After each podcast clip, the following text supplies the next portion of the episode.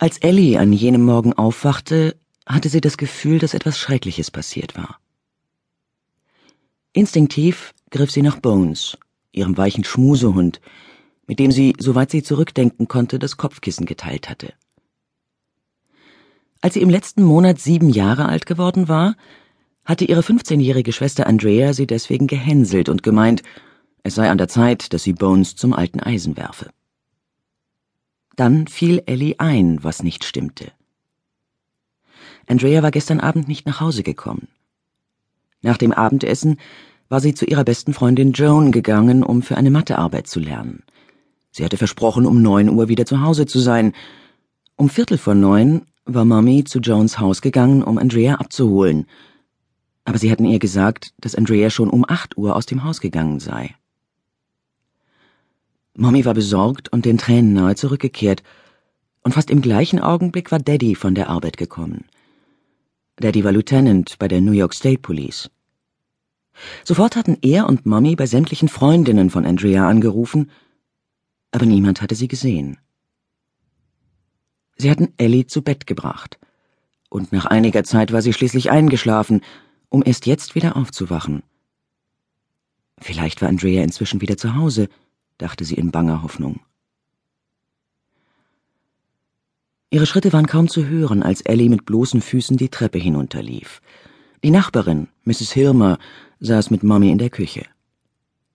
Mommy hatte dieselben Sachen wie gestern Abend an, und sie sah aus, als ob sie sehr lange geweint hätte. Ellie lief zu ihr. Mommy, wo ist Andrea? Wir. Wir wissen es nicht. Daddy und die Polizei suchen nach ihr. Komm, Ellie, zieh dich schon mal an, dann mache ich dir inzwischen Frühstück, sagte Mrs. Hilmer. Ohne zu fragen, wusste Ellie, dass sie heute nicht zur Schule gehen musste. Gerade als sie sich an den Tisch gesetzt hatte, auf den Mrs. Hilmer Saft und Cornflakes gestellt hatte, kam Daddy zur Tür herein. Keine Spur von ihr, sagte er. Wir haben überall gesucht. Ellie bemerkte, dass Daddy den Tränen nahe war. Andrea hatte sich versteckt. Dessen war sich Ellie sicher. Wahrscheinlich war sie absichtlich so früh von Joan weggegangen, weil sie sich mit Rob Westerfield im Versteck treffen wollte. Dann war es vielleicht spät geworden und sie hatte Angst gehabt, nach Hause zu gehen.